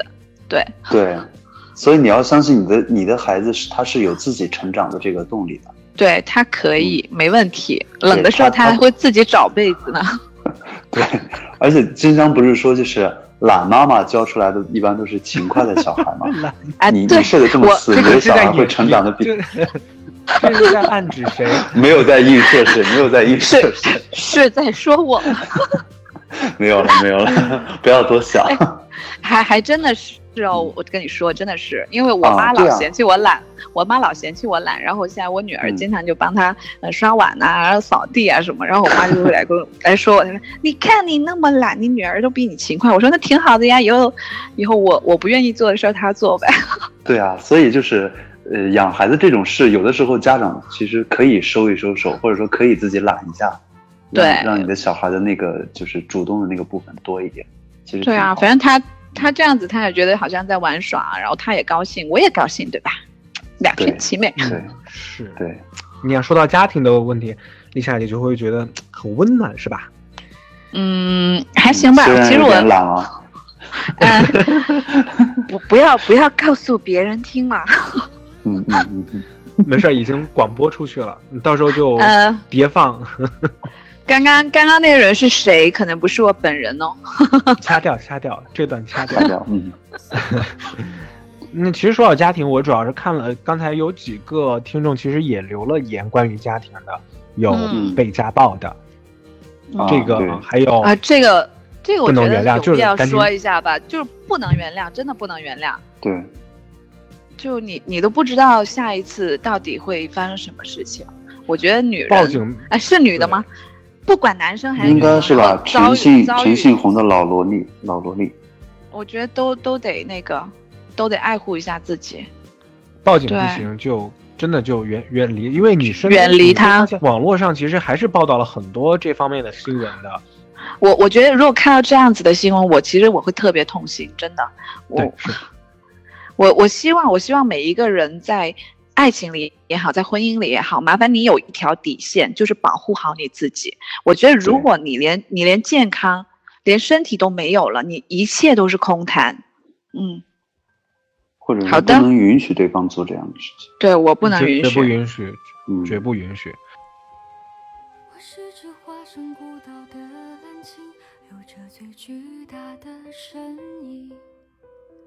雨下在身侧穿行。也有飞鸟在背上停。我路过太多太美的奇景，如同伊甸般的仙境，而大海太平太静，多少故事无人倾听。我爱地中海。然后还有就是和单身和父母一起住，沟通总是存在问题，相互嫌弃。然后怎么能让父母老得慢一些，自己成熟的快一点？呃，如何处理家庭琐事和自我成长的矛盾？其实，呃，我花一点点时间跟大家分享一下我的故事。好的，请说出你的故事。来挖一个宝藏，就是我不知道大家的家里面的那个就是衣柜是怎么样的？就是我们家两个大的卧室，有一面墙都是衣柜。就是我的卧室有一面墙是衣柜，我父母的那个卧室也是一面衣柜。那你们猜我的衣柜里面有什么东西呢？我估计里面有个枕头吧，有被子有枕头。哦，对，我们全家人的什么就是冬天的棉被呀，然后棉絮呀，呃，枕头呀，然后我爸妈就是舍就是。嗯，买了过后舍不得穿，然后又穿不了，就年纪大了嘛，穿穿不了，就全部存在那儿。我的一面墙，我的一面墙的衣柜只有三个隔间是我的。这么多年不错了，只有三不错了，三个隔间是还还有专属你的衣柜，不错了。还有衣柜呢？对啊，不是我衣柜，呃，就是衣柜有三格是我的，嗯，就其他地方，就我们家那个就是格子旁边还有个有可以挂的那种，大家可以想象啊，有那种可以挂衣服的地方，没有一件是我的，就是那个里面什么皮衣呀，毛毛，就是那种就是什么裘皮那种。你衣服全部都是我的，全部都不是我的，然后，嗯，所以你会发现，就是刚才问题，单身和父母一起住，沟通总是存在问题。真的，我每次找不到我的衣服，要么我就，就真的我就只能在那三个隔间里面翻来覆去的找，很麻烦。然后，嗯，而且会放不下吧？对，很肯定放不下。我的衣服每次最后就是我自己买了个宜家的七十九块钱的那个小那个小挂件，挂挂上去。很很惨，所以其实我是觉得父母还是在把你当做一个孩子，你必须要学会，对你真的必须学会独立是怎么样呢？就是你其实你跟父母相处这么多年，你一定知道父母的逻辑思维是怎么样的，对对吧？你不要让自己在家里面犯懒。真的不能不能懒，你其实就是表现出给他们看，你自己早上热了牛奶，然后做了早饭吃了，然后就走，然后他们数落你没有洗碗，那你以后就注意洗碗就是。其实你只需要在他们面前做个一两周，二十二天左右，基本上他们不会再说你任何相同的问题了。就包括我这衣柜，我就是靠呃跟他们吵很久，然后才拥有了半面可以挂的地方的时候，其实我我有理解。我真的有理解我的父母，其实因为他们觉得就习惯了，因为我以前读书不在，以前就是这么少的，对，以前就这么少。我的父母从来没觉得，就是说，哎，孩子长大了需要穿衣搭配之类的，就还就觉得小孩嘛，反正你爸那个裤子穿不了了，你看你要不要穿这种？我妈有些时候 经常经常性的定向思维就这样的。她说：“你爸优衣库买的那个裤子，哎呀，太鸡了。然后你穿太鸡了裤嘛？对，就是太太太，就是，就是不适合老年人穿是吧？对，太太紧了，太紧了的意思。哦哦，不是太 gay 了。妈妈没有心肠。我以为这么潮呢，这 真是。对，所以而且那么 gay 为什么要买回来呢？优衣库怎么？优衣库是程序员、编程师职他们的精选，好吧？嗯，我我反嗯，像我吧，就是你说不能懒嘛，就是我是挺懒，对，不能。然后我让我妈，我妈就跟我说，你怎么就那么懒呢？然后我就会撒娇，我就说，哎，我都做的没你好。我说，等一会儿我做的，你又你又嫌弃我做的，那你那么棒，你就暂时再做做呗。然后我妈就还可以撒娇，我妈就我妈就白我一眼，然后也不怎么理我了。但是，但是，所以你妈妈跟你女儿都是在你的鼓励中成长。但是，但是说真的，我我这两年有明显觉得，就是有深深的感觉到他们老了，就是嗯，像我妈妈，我我真的感觉她不会像以前把家里收拾的这么干净，就她已经没有那么多的精力去做了。然后我我有时候会帮帮她，然后呢。怎么说呢？你说怎么跟家里人相处？其实有一次我跟我妈妈吵架，你知道吗？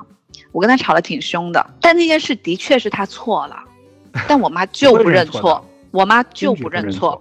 后来她就说，我妈就很生气，然后她就说了一句：“我是你妈妈，就算我错了，你都得让着我。”哎，然后对，然后后来我我我一开始我开始挺生气的，后来过了会儿，我我自己冷静了一下，我想了想，好像也对。你年纪都这么大了，你错了我就说你们，说完你，然后我就不跟你吵了呗。其实我可以不跟他吵，我说完了我就走了就好了吧，我们就不用再不用再吵，不用再吵了。但是其实对于家长来说，他你们永远是他的孩子，你长大了，我老了，但你不能嫌弃我。你要是嫌弃我，真的，你要就是我们如果作为孩子，我们去指责父母，我们要换一种方式。就如果你硬跟他吵的话，没有用，没有用的，他们接受不了的。然后他们的世界观和他们的认知就这样了，对他也没有意愿去改变。五六十岁了，他怎么可能因为你的不习惯，然后就把这个习惯改了呢？是吧？其实我觉得，作为子女，作为子女，我们的父母其实。呃，这一辈子已经为我们付出了很多了。有时候可能他们真的有些事情做的不太好，然后像我父母，他们脾气也不大好。说真的，我我真的觉得我现在还是有时候挺任性的，然后他们可能也会很操心。但是我现在会努力的去控制一下我自己的情绪，就是有些事情好能不吵我不吵了，我不吵行吧？有些事情我我觉得我能自己消化，我就自己消化；不能消化，我就找我闺蜜出来喝点东西聊聊天，我跟他们发泄一下。其实没什么，嗯，不是什么大事儿。让我想起想起之前有句话说，生活的事情向妈妈说说，越说越烦；工作的事情向爸爸说说，他们会对，他们会在就指出你的错误。对啊，可是真的只有最亲密的人才会去指出你的错误，然后他们其实真的都都是为了你好。他们的初衷，我觉得百分，我觉得大部分的父母都是吧，就是还是为了希望孩子更好。当然，你说有有有像苏大强那样的，真的也是有的，哇，对。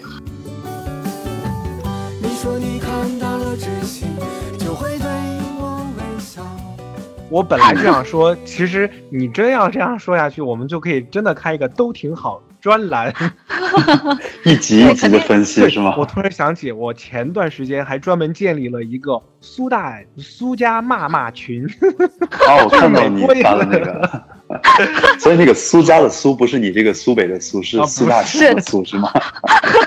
对啊。哦，大家大家都在，大家踊跃的报名参加到我的群聊里面，一级一级的骂，一级一级的骂。哦，我那我理解错了，我以为是是是，就是你你周围的人自己家的事拉进来了骂自己，对，我以为是苏大强家来骂自己的。对，但是我又觉得，如果是面对苏大强那样的父母，就是我们可能应对的方式又不一样了。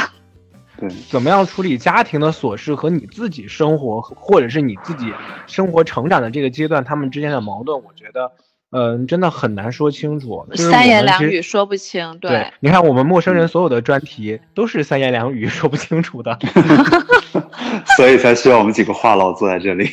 对，我们多说三言两语，就是希望大家能够去相互理解。有些时候，嗯，我。相互理解很难，因为其实我觉得很多矛盾是因为我觉得我们的父母不理解我们，对。然后其实另外一方面，呃，我们的父母也会觉得说是我们不理解不理解他们的苦心，对对，嗯，这个所以我像这个朋友，这个朋友他讲的如何处理家庭琐事和自我成长的矛盾，我会觉得家庭琐事跟自我成长没有矛盾，没有矛盾。你在你在处理你的家庭琐事的过程中，你就是在自我成长。这个是可以同时在同时在进行的，嗯，可能苏明玉他也是成长了吗？最后，啊，对，就是可能他们会觉得，呃，有一些家庭他的对于孩子的教育，呃，是非常的强硬的。我不知道你们有没有看过那有一部电影叫《狗十三》，看了，然后他他没有看。对对对，她里面的那个小姑娘，她其实本身是一个非常有想法的女孩子。然后她的爸爸是一个那种就是父权主义的，就是我觉得好就好，我觉得不好就不好。就是她是不断的去影响自己的女儿在成长的那个过程。我不知道这个这个呃听众他是他的生活里是不是因为有这种就是父母给他的影响，导致他很难去实现一个自我成长。我在想是不是这样子？如果是的话，其实说真的，嗯，我我也不知道应该怎么办，因为我觉得这种社会上面遗留下来的一些 但是我我说到又说回《狗十三》那个电影来说，其实有一个思路啦，因为那部电影喜欢的人其实是觉得自己的生活照进了现实，真的父父母的强强势可能会左右到你失去主见或者失去你的独立意识。嗯，但是讨厌他的人就觉得这部电影只呈现出一种状态，而是这种状态让你深深的陷入其中，没有办法去解，就是脱离。所以讨厌的人非常非常讨厌这部电影，讨厌是他面对的这种情感，一路的一路的在引入更黑暗的这种情境里面。呃，对，喜欢的人是觉得他说出了他的一个状态，了解他，产生了共鸣。所以强势的父母，我觉得。最最果断的就是，你真的觉得自己有能力独立了，那你就当断则断。我不是说断绝来往或者断绝关系，而是真的从生活上断奶。嗯，因为其实父母是分父母的强势是不断的在给你输出你的生活的呃来源嘛，生活的各个物料的来源，所以真正的断奶才是真才是这样的。真的，我有一个好朋友，就真的是这样。然后他现在过得非常好，就是他的他的父母都属于那种比较有名望的，然后也是那种很强势的，因为，然后他真的是在自己毕业了工作了之后，他觉得我不想再过这样的生活，他是，然后他就创业，然后也把自己的，呃，就是自己的事业，然后过得很好，然后现在他也是自己一个人住嘛，反正就是他现在基本上的状态就是。我愿意去做什么，我只要愿意去做，我就可以去尝试。然后如果成功了最好，失败了也不要紧。就是他现在过的那种状态，是我觉得是非常好的，因为他已经在他自己有能力的情况之下，他去选择了从这个家庭里面，就是不去再被这个家庭去影响，他就剥离开来去过自己的生活了。嗯嗯。嗯，哦，我只是突然想到两个场景，我不知道大家有没有去看过。嗯，第一个场景是，呃，《老友记》里面，还是《老友记》。嗯嗯，所有的朋友都在鼓励 Rachel 去剪掉她的信用卡，信用卡是爸爸的，所以大家都说 cut cut cut，就是把信用卡剪掉。那个是一个我记非常非常深刻的一个场景，就是《生活大爆炸》也有这也有这样的。哦，对，《生活大爆炸》有一集。不是，是那个 Rush，对，然后他的那个，他不是一直有他爸爸给他还还还还账吗？他爸爸也很强势，他妈妈也很强势，对吧？对，然后其他人就在告诉他说：“你你你现在应该自己来学会理财，自己来还这些东西啊。”嗯嗯，Rachel 的爸爸也是非常非常强势的，所以其实这你看这美剧里面关于独立成长的这个话题里面，少不了有朋友的陪伴。然后自己经济上的独立这些东西，其实我希望大家也可以去回看这些内容，去了解一下家庭琐事和自我成长怎么去平衡。另外，我想到了另外一个就是最近的都挺好里面，苏明玉当时不是痛哭吗？他说他在把他把他的爸爸骂进了，就是把他骂到了入院了是吗？啊，对，苏明玉当时哭的时候，我就觉得那是冯美兰啊，对，对，张美兰还是赵美兰？赵美兰就啊，赵美兰，赵美兰，对对对，嗯，苏明玉痛哭说。我才发现，其实这么多年来，我一直想摆脱我的母亲，我摆脱这个家庭，我就是摆脱不了。我怎么就摆脱不了，对吧？其实苏明玉摆脱不了的，不是说这两个人，而是在于他强势的母亲对他心理造成的这个呃伤害，他没有办法放下，所以这种伤害持续性的在给他的生活提供着他他这个人在这个职场打拼的这种状态，对吧？这也是一种。一种营养的输出，虽然我们不认为这是一个好的营营养，嗯嗯，对吧？是一个很坏的性格、很暴躁的脾气，但是这也是一种父母的输出，强势父母的输出，他也应该断掉，他应该他会他会发现自己的身上有很多自己不能接受的部分，这个部分就是来自于他的父母。对，我记得苏明玉他说过，他说过有有一集啊，他在讲，他说他以前真的去做过这个亲子鉴定。结果鉴定出来以后，他还就是他们的亲生亲生女儿，但是他当时很很失望，他多希望自己是被捡来的，不是亲生的，这样他就有理由去解释为什么我会遭受了这么多的这个挫折或者不公。但是呢，是亲生的他就没有办法。嗯，因为我觉得好，确确实很多人在，包括我们在做做咨询的时候，很多小孩儿。嗯，在讲自己家庭的问题的时候，比如讲自己妈妈很强势啊，讲自己的父母不够爱他，不够支持他。其实，当他在讲述这些故事的时候，或者说当他在梳理自己的生活的模式的时候，有的时候会忽然发现自己身上也有他妈妈的这些部分，或者自己身上也有他爸爸的这些部分。嗯，那这个时候，其实他内心是拒绝的，或者说内心是对自己不接纳的。所以在生活中，在人际交往也好啊，或者说在恋爱的过程中也好，他会很痛苦，因为本身自己不接纳自己，这是很多很多问题的一个根源。那这个问题，这个根源可能就是来自于家庭，就像刚苏明玉讲的，苏明玉身上发生的，他发现自己跟他的妈妈那么像，对他以为可以剥离出那个家庭对他的影响，但实际上他越讨厌那个家庭，越想远离他，那个家庭实际上就在他身上。好沉重呀！其实苏明成 也是没一个没有，对，也也是一个没有断奶的。但是他反正这个剧情到最后走向，我觉得也挺好的，都挺好的，都挺好的。嗯，可是很多网友不喜欢这个结局。对，因为实际上对于很多人真实的苏明玉来说，他们最终跟家庭的关系是没有被和解的，或者说他们一直在背着这个。这个痛苦一直在在奋斗也好，或者一直在努力也好，没有这么轻易的就解开的。对，那个弦始终是绷着的。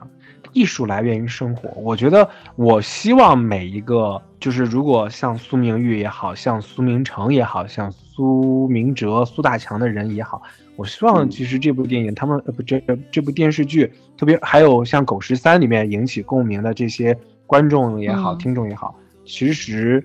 每一个人个人成长都应该会有这些的负面的，包括我们刚才聊的朋友，聊的就是这些呃感情呀、生死，这些都是一些经历。这些经历丰富了你的生活，但绝不是你的全部，都是一段一段的。嗯，呃，实际的情况我们实际来解决。如果你有任何的烦恼或者是想要倾诉的，都可以来留言给我们公众号，留言给我们。剑齿虎，听说匹诺曹总说着谎，侏儒怪拥有宝石满箱。对，然后我们也会尽我们可能，就是跟你们唠唠嗑。嗯，对，就是从我们自己的身上给你一些新的新的角度吧。那至于有没有用，我觉得，嗯，还是在自己，对自己要怎么做，自己要怎么去成长，还是在自己。也希望陌生人能够陪伴大家去度过每一个让你痛哭流涕或者是欢欣满心期待的每个夜晚吧。嗯，我其实加入陌生人的时候，我也是这样觉得，因为那个时候听很多的节目，真的度过了很多无眠的夜晚。我也是，我尤其是。一个人出门的时候，我特别特别喜欢听陌生人，然后我就会觉得，哎，真的有人跟我一块儿就是出门，然后我也不害怕了。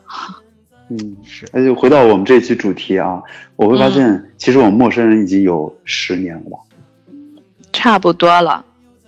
啊，差不多了，差不多十年。对，嗯，很多很多很多老朋友，像立夏应该是比我要进来更早。我应该是最早的一批。对对。对，所以我是应该在这里面也会有很多朋友。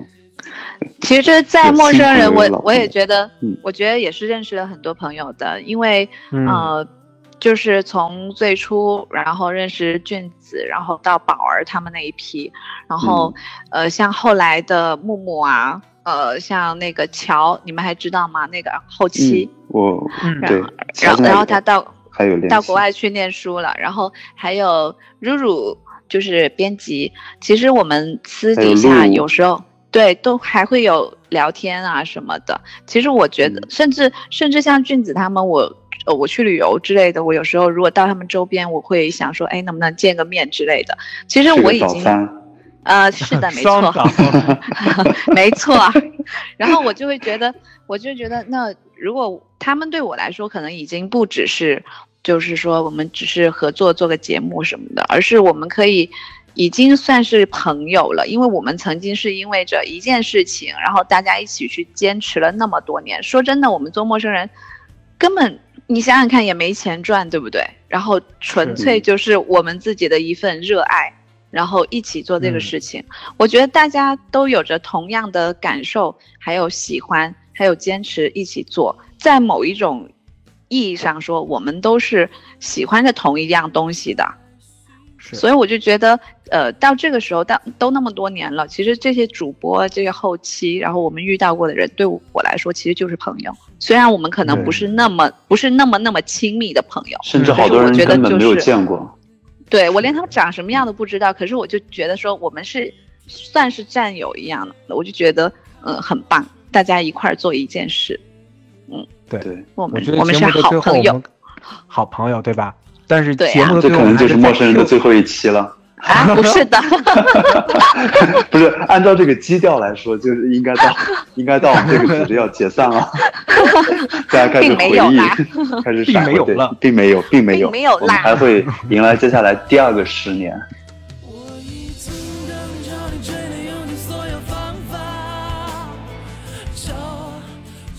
对，其实这个时候我只是想 Q 一下，因为我们今天讲朋友嘛，然后讲朋友男女之间有没有呃纯洁的友谊，对吧？我们又讲到陌生人，其实大家都应该是朋友，因为大家都为着同样一个喜好相聚在这里。这个时候你们是不是想起了两个人的名字？我觉得在节目的最后呢，我们可以 Q 一下这一段，对吧？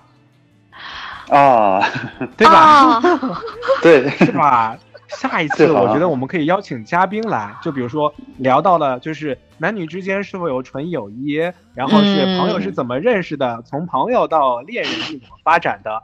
我觉得像 我们下一次可以邀请木一跟大飞，情感类型的专访，对吧？你看朋友的话题他也能聊，情感类的也能聊。对对对，下一里还能聊婚姻的问题。对，哇，好棒哦！哎，听说他们最近都在拍婚纱了呢。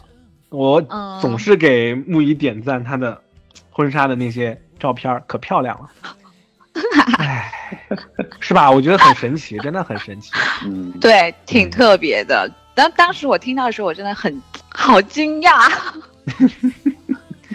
哎，我我是我是看到那个就是他们俩的朋友圈才发现的，就是有一点点奇怪，但是好像嗯，是吧？你们是怎么发现的？你们是被官宣的是吗？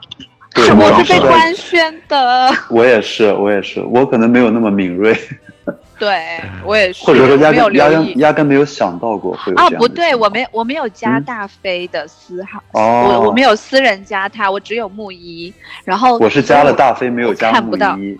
这样吧？一等会儿把他们俩都加上。我们俩如果如果把朋友圈合并一下，说不定我们俩也会很早就知道。对，我们也会发现，可惜了，真的是。下一对，给我注意点啊！先先在立夏这拜了山头，加了微信，然后然后才可以交往。哇，吓死我！我还以为是哇串号了。那个 音效再来一下，太总结了。快点，俊子。哎，他跑了吗？结束了。都跑。好的。来了，好了。收到。OK。哎，我们这样子。结束呢？又又快两个小时了呢。难忘今宵，走起。观众朋友们，今天的曲苑杂谈栏目到这里就结束了。十二点的钟声马上就要敲响了。伴随着美妙的音乐，结束我们今天这一期美好的谈话节目吧。好吧，那我们今天晚上就聊到这儿。然后希望每一个对交朋友有困惑的小伙伴们，就是敞开自己的心扉，去拥抱美好的人生吧。好土啊！其他我就不说了，我就忍住了。好的，希望大家听我们这个节目的体验良好。嗯，是的，就是虽然大家经比较混乱一点。也希望陌生人能够成为大家在日常生活当中的一个贴心的朋友，这是我们做这期节目，包括以往做的所有节目，都是希望有这样的一个初衷，能够给你带来不同的体验，去帮你去看一看这世界之外那些奇妙美丽的事情，然后并且丰富你的人生。嗯，最主要是了解别人的八卦。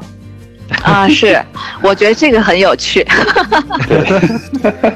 吃瓜群众，那个好吧，书本啊，书本一段话，我们不是说了吗？不要读错。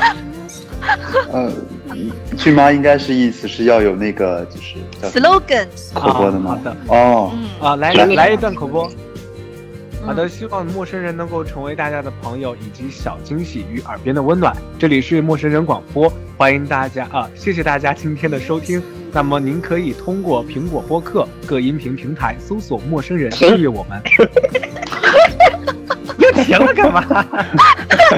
哎，这段话是哪边的？我没写过这段话呀。是加工了是吧？苏北自己加的。不是，他上次写的文案里面有的。我发群里了，发群里了。哦，他他说，啊，关于这个节目的标题是啊，我们都有问题。好的，好的，好的，好的。我们都有问题是一个听众参与提问的互动话题节目，你可以向我们提问任何你想问陌生人的问题，说说你自己最近遇到的一些烦恼或者困惑，你一直想知道的某个问题答案都可以，聊自己身上的问题或者毛病，或者纯粹吐个槽，那么就欢迎您关注陌生人微信公众号，陌哎不对，声是声音的声，回复问题两个字参与即可。好的好的，下次我们真的应该喝酒来聊这个天儿，那可能会聊四个小时。好，大家休息吧。好的，晚安，拜拜。那你继续努力，拜拜。